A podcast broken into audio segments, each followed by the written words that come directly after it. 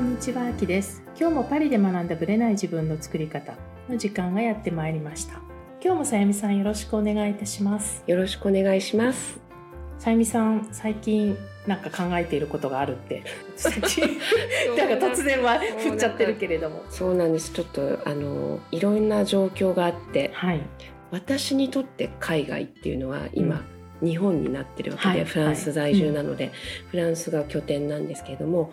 ちょっと家族の事情でうん。どうしても日本にうんおそらく会社を設立しないといけないことにうんなりそうなんですよ。なるほど。で結構それも緊急にあ、ななるなるはやでなるほどなのね。時間がないのね。そうあんま時間がないんですはいのんびりしてられなはいい状況で、え世の中にはね、うんこう起業したい起業したいうん。自分で会社設立したいしてビジネスやりたいってこう、はい。思ってなかなか進めない方もいっぱいいらっしゃるじゃないですか、はい。話を聞くと。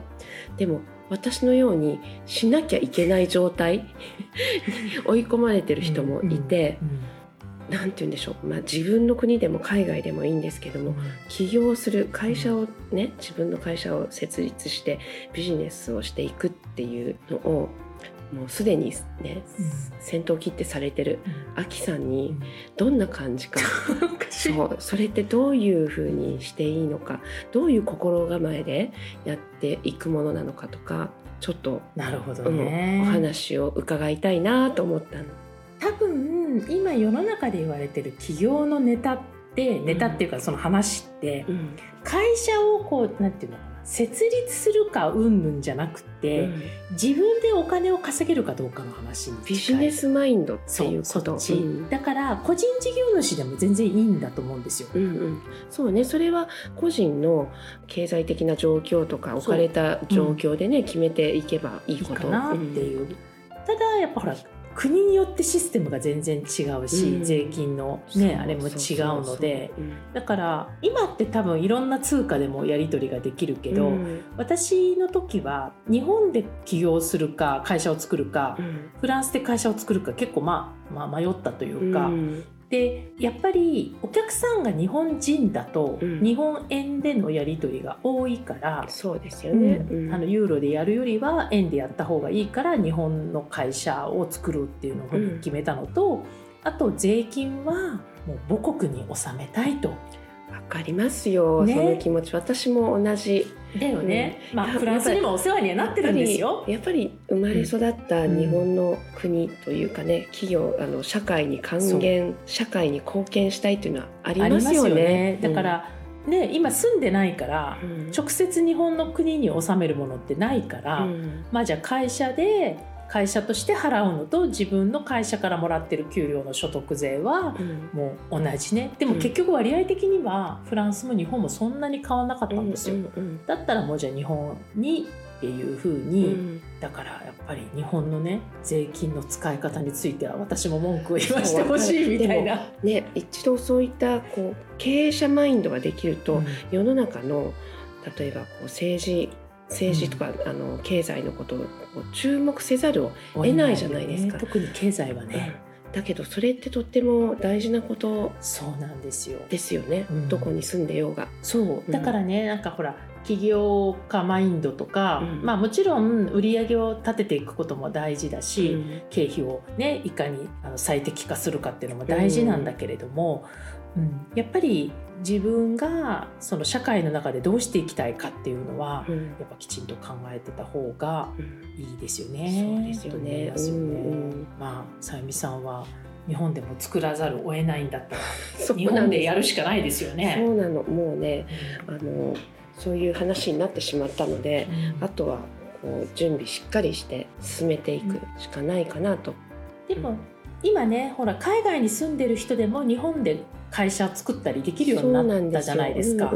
だからそういう意味では昔に比べてはだいぶやりやすくはなったんじゃないですかね。だからうん。ね起業したいと思ってる人もどこでも、ね、例えば日本以外に住んでる方も日本でもできるしそう。その住んでらっしゃる国でもできるしその状況とどういう方向でね、うん。どういうお客様が相手なのかにもきっとね今秋さんがおっしゃったように、ね。うん、その環境で決めていけば、いいし。やっぱり経営者、まあ、経営者っていう感覚とフリーランスはやっぱちょっと若干違うなと思っていて、うんうん。私もなんか個人事業主の延長みたいな感じで本当はあの起業しちゃったところはあるんだけれども、うんでもやっぱりタフですよ。やっぱりお客さんとのやり取りとか、うん。まあねさゆみさんの企業法とは違うかもしれないけれども。だから私はこの間ねたまたまドイツに住んでる方ドイツで会社を経営さ経営っていうか、まあ、経営してる方がパリに来てえでその方とちょっと喋っててえ、う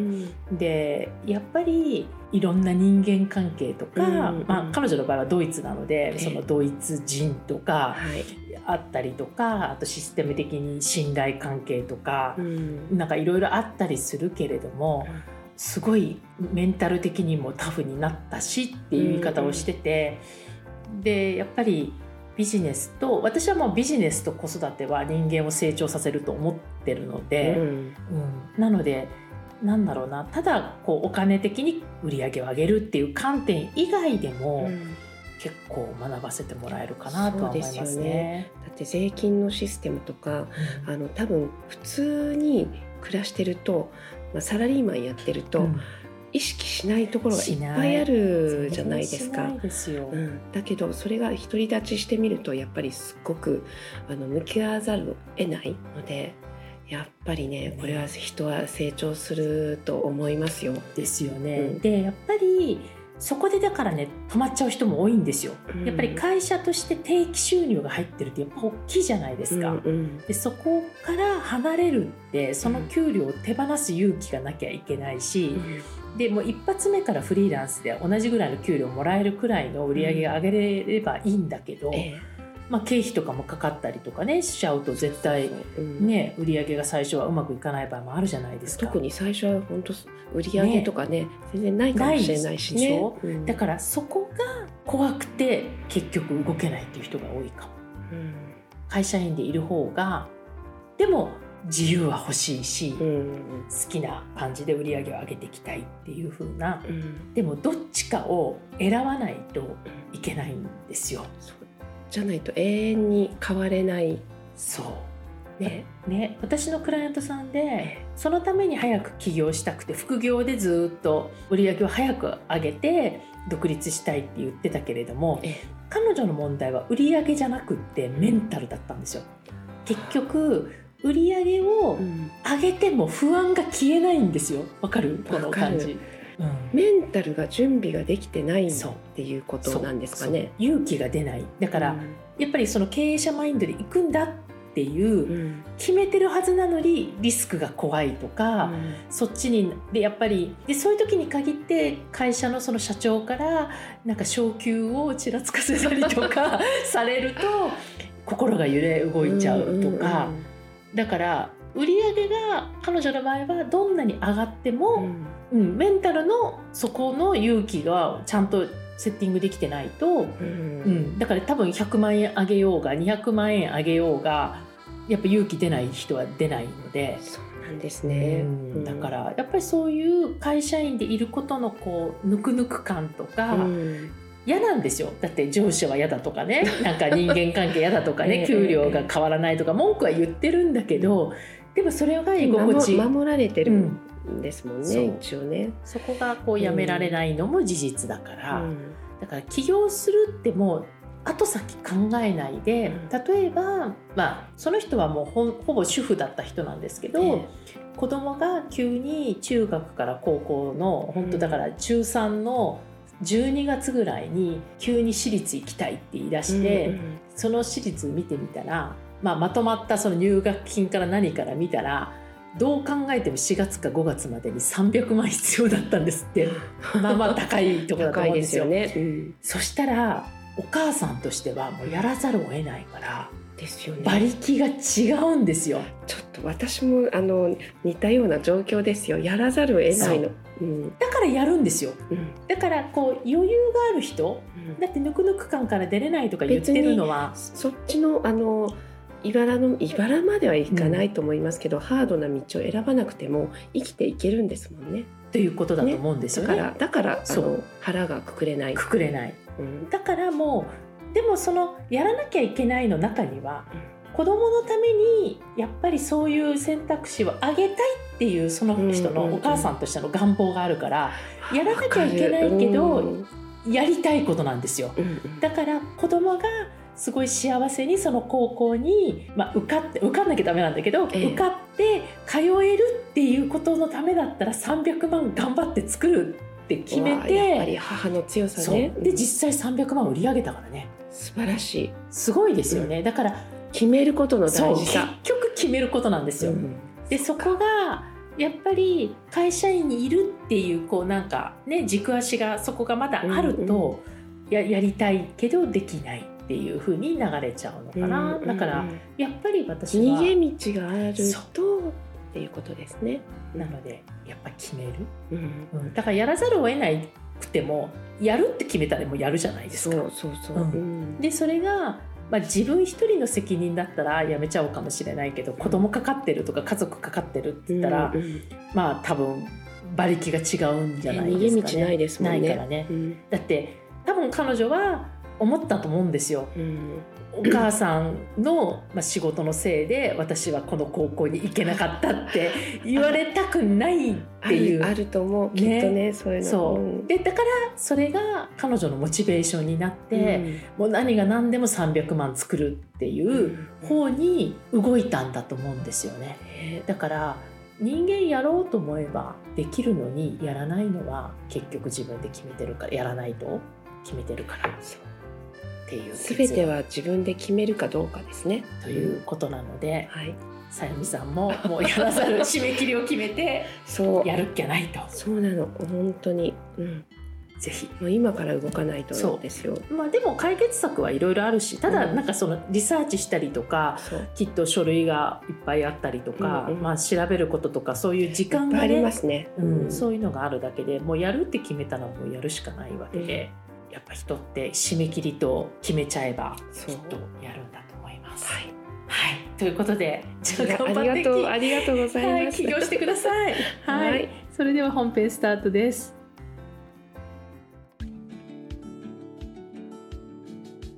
はい、本編です。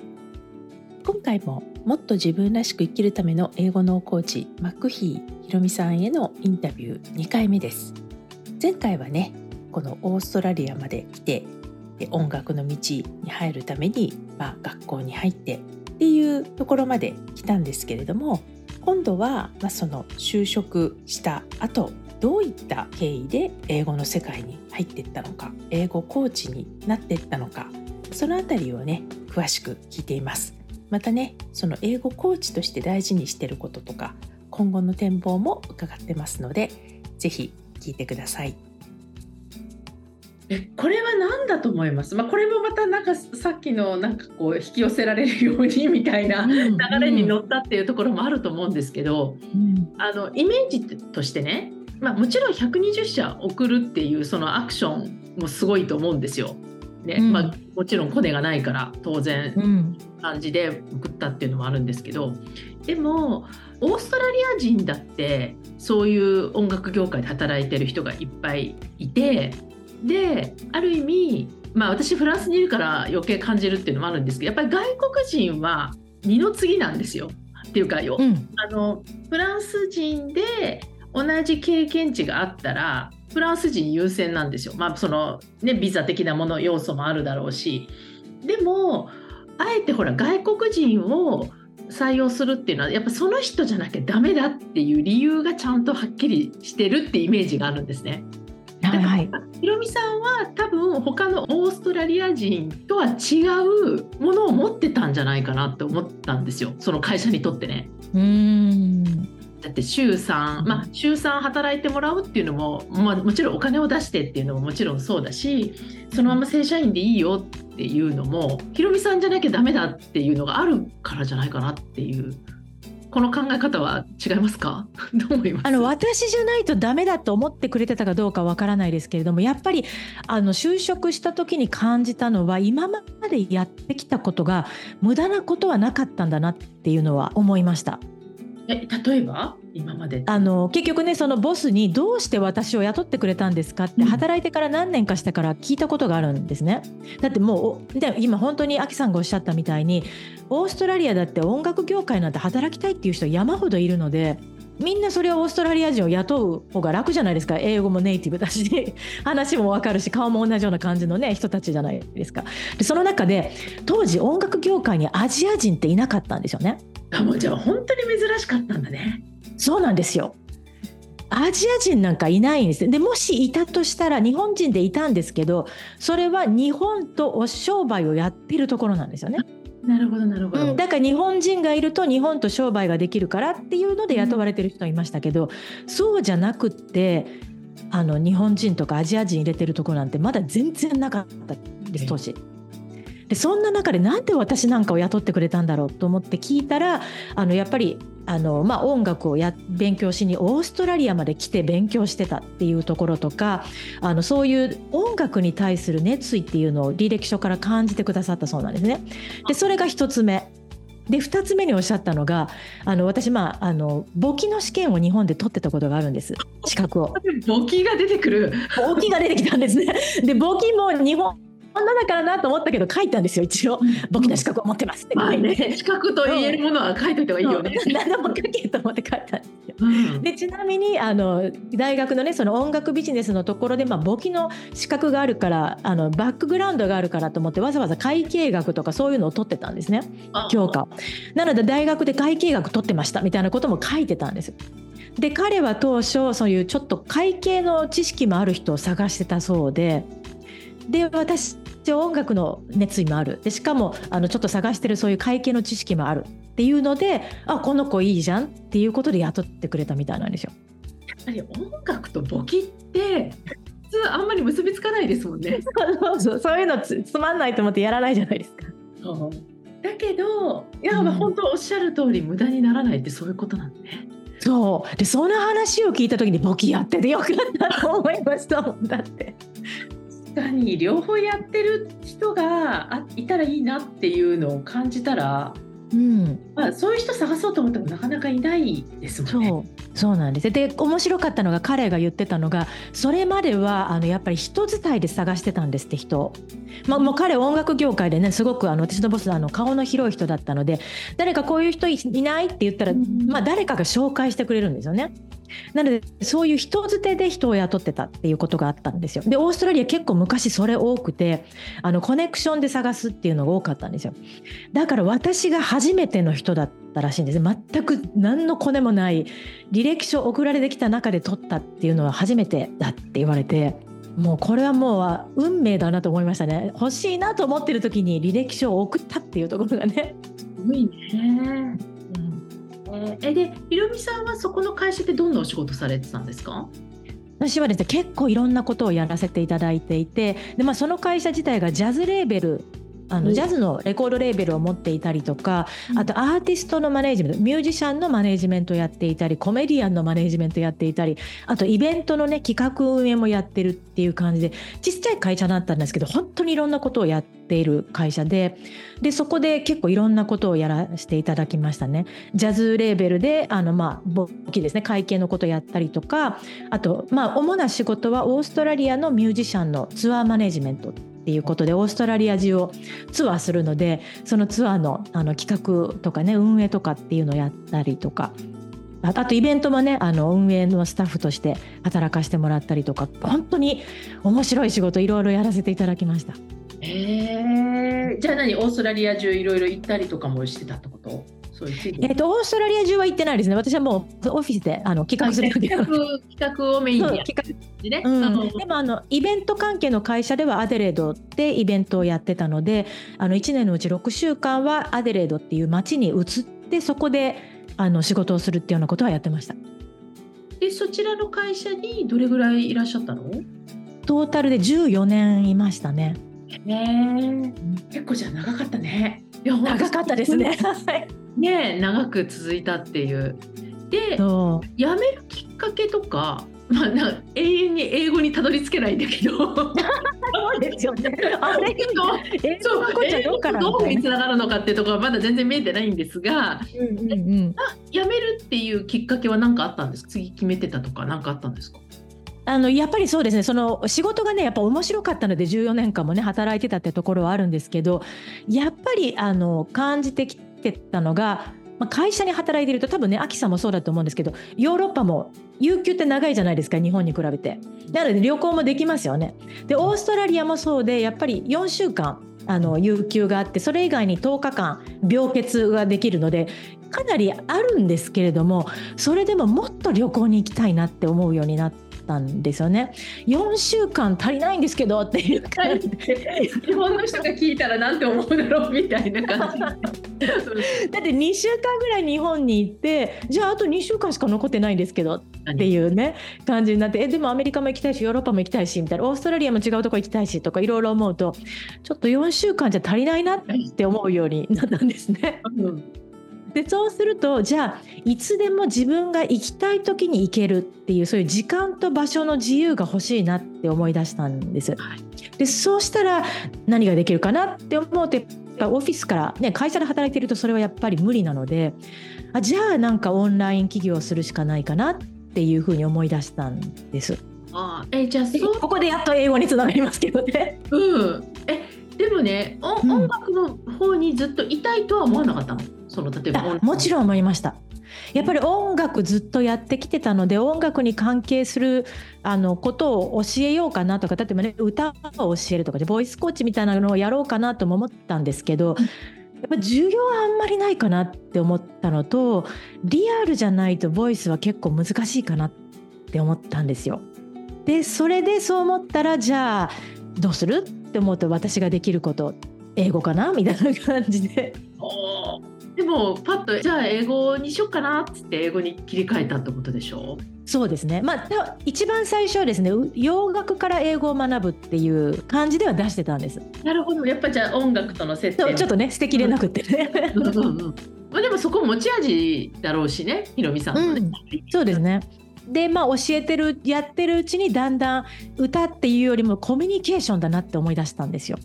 おう。えそれはどうですか、具体的にやっぱりなんていうんですか私もねもう英語でもちろん苦労しましたけど実際大学行ったりとか実際に働いたりしてネイティブスピーカーに近い英語がやっぱり喋れるようになったっていうのはそういう英語の流れとかそういったものを身につけたからだなって思っていてでそれはやっぱり音楽で身につけられたなって思うところは私は大きかったんですね。でそれで最初は洋楽って言ってたんですけどそこを洋楽洋楽って押すとその自分が本当に伝えたい英語の流れとかコミュニケーションっていうところが伝わりにくいなってなんか思い出したんですよ。でやってるうちにあ私が本当に伝えたいのって英語の流れとかコミュニケーションの方だなってすごく思い出したんですね。でそれでまああのじゃあ何て言おうかていう感じで掘り下げて掘り下げていって今はまあ英語のっていう、まあ、キーワードにたどり着いたっていう感じなんですね。で実際に何？英語のそのコーチとして活動スタートしたのはいつからだったんですか？えっとですね活動スタートしたのは2015年からですね。そうなのねずっと副業でやってました。あじゃあ仕事しながらも最初は並列でやってたんだそうなんです。でやっぱり4週間の有給じゃ足りんという感じ足りんと。あのある機会でもやめたとそっち一本いくみたいな感じそうですね。で実際もうやってる仕事が全く違うじゃないですか。で、うん、あのある意味お客様は日本人になるってことですか？そうですね。はい。なのでやってた業界の関わってた人も違うしある意味ね個人でやったりグループでやったりかもしれないけど全く全然違うビジネスですよねそう考えるとね。全然つながってないですね。面白いね。どうですか？じゃあこの英語っていう世界に今度入ってって何か感じたこと？あるいはこう日本人の、まあ、コミュニケーションであるとか英語力っていうことに関してひろみさんがだってそれまでは全然音楽の世界にいた人が来て感じること、問題点とか何かありますか？いやもういっぱいありますね。本当？やっぱり自分も海外生活が長くなってきてるっていうところがあって、こう日本ってじ分かってるつもりなんだけど実はもう分かってないなっていうこととか結構あってもう帰るとカルチャーショックがたくさんあるしやっぱ生徒さんたちと喋っててあ私もう外人になってるんだなって感じることが結構あるんですよね。それメンタリティ的に？メンタルですはいえーえ例えば？どういうところで自分が外国人だみたいな感じ？例えばあの、まあ、もうセッションとかしていて1分でも遅れると生徒さん「すみません」って謝謝られるんですよね。で謝らなくていいですから何もあなた悪いことしてないですからっていう感じなんですけど「申し訳ありません」ってすごく謝るんですよね。でそういうのって海外ってないじゃないですか。来ないしねだって来ないじゃないですかもうね。時間通りに来たらすごいじゃんって感じじゃないですか。っていうところとか謝らなくていいですとかねいうところとか結構その英語だけじゃなくってその英語話者は謝らないですとかそういう時にはこうしないですっていう本当にもう英語を通してあのメンタルも変えていってるっていうところはあるんですよねそういうとこで謝らないでくださいとかあそこあの申し訳ないって思うところじゃないですとかそこはもっとこうしていいんですよみたいなこととかなのでね、まあ、自分らしく生きるための英語のコーチっていうタイトルに変えたっていうのはそういうところもあります。なるほどねやっぱりだから日本人のその今まで日本語でだだったら違和感がないかもしれないけど英語でそれまま持ってっちゃうとあの英語話者としてはちょっと違和感があるものがあったりとか考え方をやっぱり英語を通して学んでってるっていう。そうなんですでやっぱりだからそのまま日本語で言ってることを英語に訳すともう全然ねあそこで謝らなくていいよね「Why are you apologizing?」みたいな感じになるわけです なんで謝ってんのとかそこでそれ言わない方がいいなっていうようなことをねおっしゃったりとかっていうのがあるのでそのあたりですねコミュニケーションの仕方とか考え方も含めてお伝えしていくっていうところがあるので私だからお伝えできることかなっていうふうに感じています。なるほど今ね思い出した私フランス語のえーと、だから最初語学学校行ってる時になんか日本人が数人ぐらいいてで、えっと、書き言葉だったのか多分書いてそれを読んでくださいだったんですけど多分先生に宛てる手紙でなんかねお忙しいところ申し訳ありませんみたいな感じででそれを直訳したのね。で先生が完璧ハテナマーク。で他の生徒もみんなハテナマーク。日本人だけ思わず笑ってしまったみたいな。あれ絶対そのまま言ったよねフランス語でみたいな。なんかそれを思い出した。あ確かに。日本語だったらこうこういう感じで始まるからみたいなノリで喋り出すと周りがみんな目が点になるみたいなね。いくらねフランス語が綺麗なフランス語に訳せてたとしても通じないっていうこと結構あるじゃないですか。まあ、確かに謝らないとかねそういうことは結構全然もう根本的に発想を変えないと、うん、つい「すみません」とか言っちゃうもんね、うん、確かに、ね、言っちゃうそう謝りすぎですもん日本人の方本当に。であのひろみさんのところに来る方たちのその英語のやる動機モチベーションみたいなのはどういう人たちが多いんですか？もう本当にいろんな方が来られますね。だけどやっぱり皆さん共通していることはやっぱり英語をやりたいっていう思いがずっと捨てられない方っていう方はすごく多いです。昔得意だった方もいらっしゃるし苦手な方もいらっしゃるんですけどやっぱり英語をやりたいなってずっと思ってたんですよねっていう思いがやっぱ捨てきれなくって、まあ、何歳になっても何十年離れててもやっぱりやろうと思いますっていう感じで来られますね。それは例えばお仕事で使ってるとかじゃなくてもあの例えば旅行行った時のためにとか、うん、なんかそういう感じで英語を学びたいっていう人が多いってこと？そうですね私結構あの仕事で今すぐいりますからっていう方結構少ないんですよ実は。そうなんだ、うん、だからできればできるようになれば仕事にも活かせますっていう方は結構いらっしゃるんですけどどっちかっていうと海外旅行とかで悔しい思いをしたとか、うん、あとそうですね駐在で行かれててもう海外にいるんだけど全然通じないとか。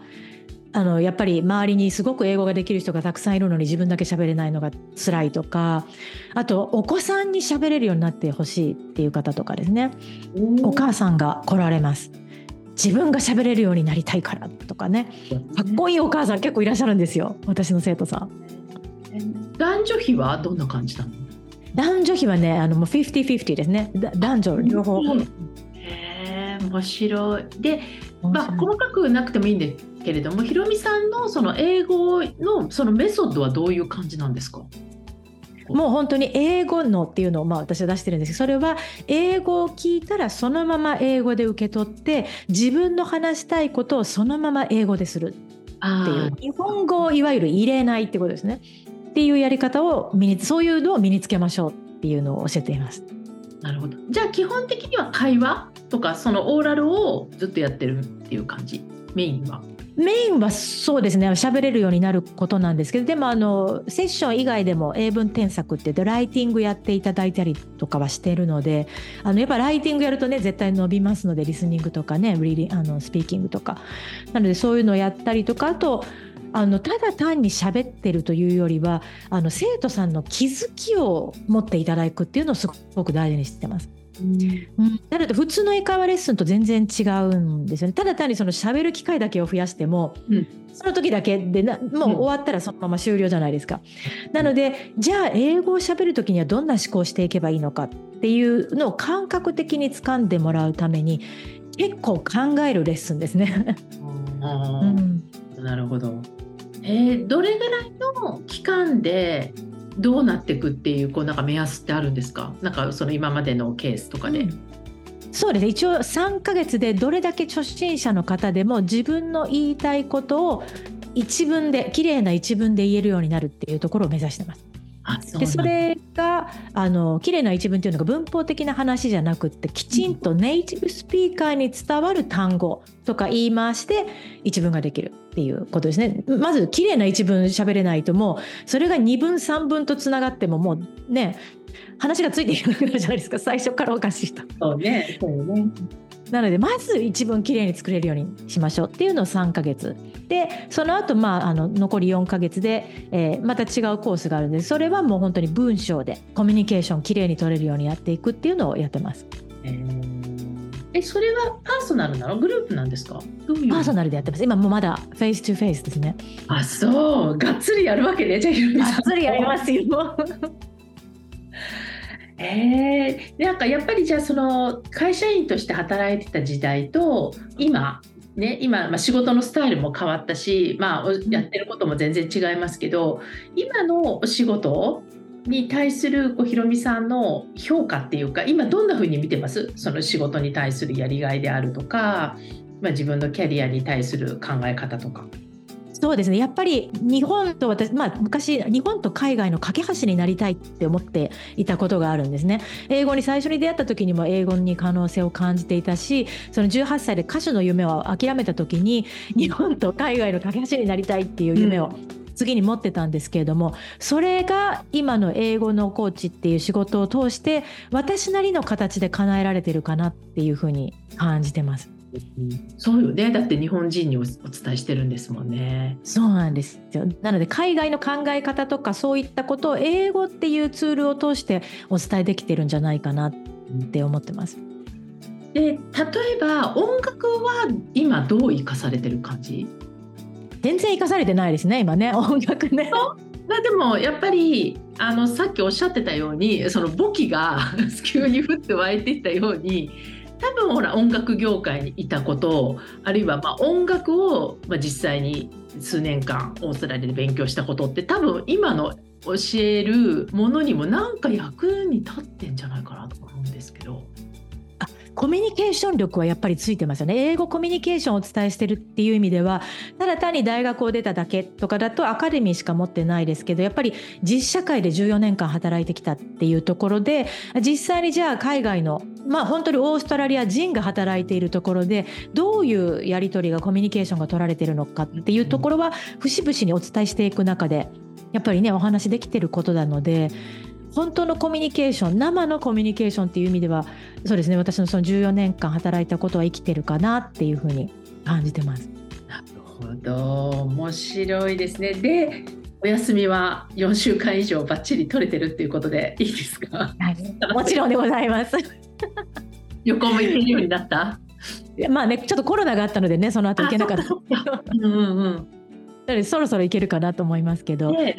今ヌーサに住んでるのもやっぱり会社辞めたっていうの大きいですよね。そそうだよね会社員としてっていうのはねやっぱり違って場所を選べなかったりもしますもんね。そうですねなのであの働いてたのはメルボルンの会社だったのであのまま会社で働いていたらじゃあヌーさんに移ろうとかっていうと会社結局辞めなきゃいけなくなるっていう感じだったので、まあ、その時に行きたい場所にポッと住めたっていうところは起業しておいてよかったなっていうのはあります。なんでヌーサだったんですか？ヌーサは結構昔から実は来ていてメルボルンの人たちは実はヌーサ大好きなんですよ。ああじゃあ行くよく行く場所なんだ。よく行く場所だったね。として遊びに行くところみたいな。そうなんです。なので4週間じゃ足りないって言ってた理由の一つもありますね。ヌーサまで。ここじゃあもう住んじゃおうみたいな 感じやっぱりそういうビーチがあるとかこうリゾートでっていう環境がひろみさんには合ってた。その大都会で仕事をするっていうライフスタイルよりも。移ってからそう思うようになりましたね。当時は別にどっちでもよかったメルボルンも大好きだったし、うん、あのやっぱり便利だったのでいやメルボルンでたまに遊びに行けたらいいよヌーさんもと思ってましたけど移ってみたらやっぱりメルボルンよりこっちの方がいいかなっていうふうに感じ始めましたねやっぱり。なるほどねまあ住めば都になっちゃうんでしょうね。ですね。で今後はなんかこうやってみたいこととかなんか展望とかありますか？来年とか再来年とか。そうですね。秋さん面白い視線であの視点でね聞いてくださってるんですけどあのそろそろ音楽熱がまた戻ってくる。戻ってくるかも？つながってくるかも？戻ってくるかもみたいな感じでここそうですね。1年ぐらい結構音楽またやりたいなっていうのがちょっと思いがふつふつとあの湧き上がってきていてまだ何をしたいかっていうところがね自分の中で見えてないんですけどまた音楽やりたいなって思ってるので来年以降展望としてはどういう形かわからないけど音楽やりたいなと思ってます。それはイメージとしてはパフォーマーとしてっていう感じなの？そうですね多分。おいややっぱりパフォーマンスが好きなんです歌うのが好きなんで、えー、戻ってくるんだ、うん、だって15年以上ってことになりますよね。もう15年以上ですねもうやってないのでそろそろそうですね歌うとか曲も作ってないですしね曲作りやりたいとかなんかそういうのが出てきてます。えー、でもまあなんかその経験を積んだからこそまたやりたくなってきたっていうのもきっとあるでしょうからね。いい形でまた見つけていくんでしょうね。今だからこそできるみたいな。そうですね。そういうのがなんか見つかればいいですよね。うん、うん楽しみですね。あの今ね、まあ、ちょっと英語の話も聞いたと思うんですけどもしねひろみさんのその英語の、まあ、レッスンとかにご興味ある方も多分いらっしゃると思うので、まあ、ホームページ多分見ていただければいいと思うんですが、えっと、こちらで動画が見れたりするんでしたっけ？レッスンそうなんです。実はあの無料でね3日間あの動画が届くっていうのがあるんですけれども世界で本当に通用する英語力が身につく方法ということで、えー、それでコミュニケーションの方ですね。のやり方っていうのをお伝えしているあの無料講座があります。なのでね。ネイティブのコミュニケーションのスタイルもねあとメンタリティーもセットでね、英語をこれがっつり1対1だからね。でもこの無料動画はもうあの動画なのであのそうそうそう。まあでもレッスンをもしね学びたいっていうなんかそういうので興味持った方も多分いらっしゃるんじゃないかなと思うのでよかったらひろみさんのこの動画を3日間の動画を見ていただけたらと思います。ということでね、まあ、ひろみさんとはね、実際まだリアルにはお会いできてないんですけど、またね、世界のどこかでお会いできるのを楽しみにしてます。どこでお会いできるだろうと思うとワクワクしますね。ね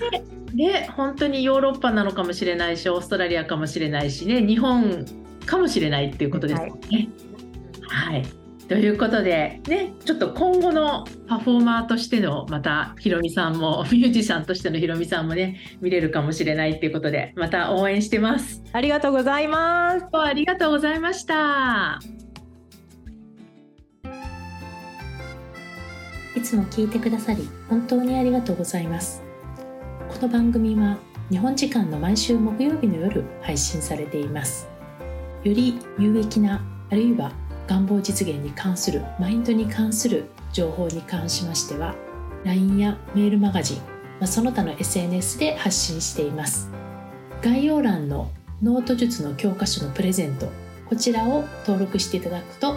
メールマガジンそして LINE の方にお知らせが届きます。こちらの方からぜひご登録の方よろしくお願いいたします。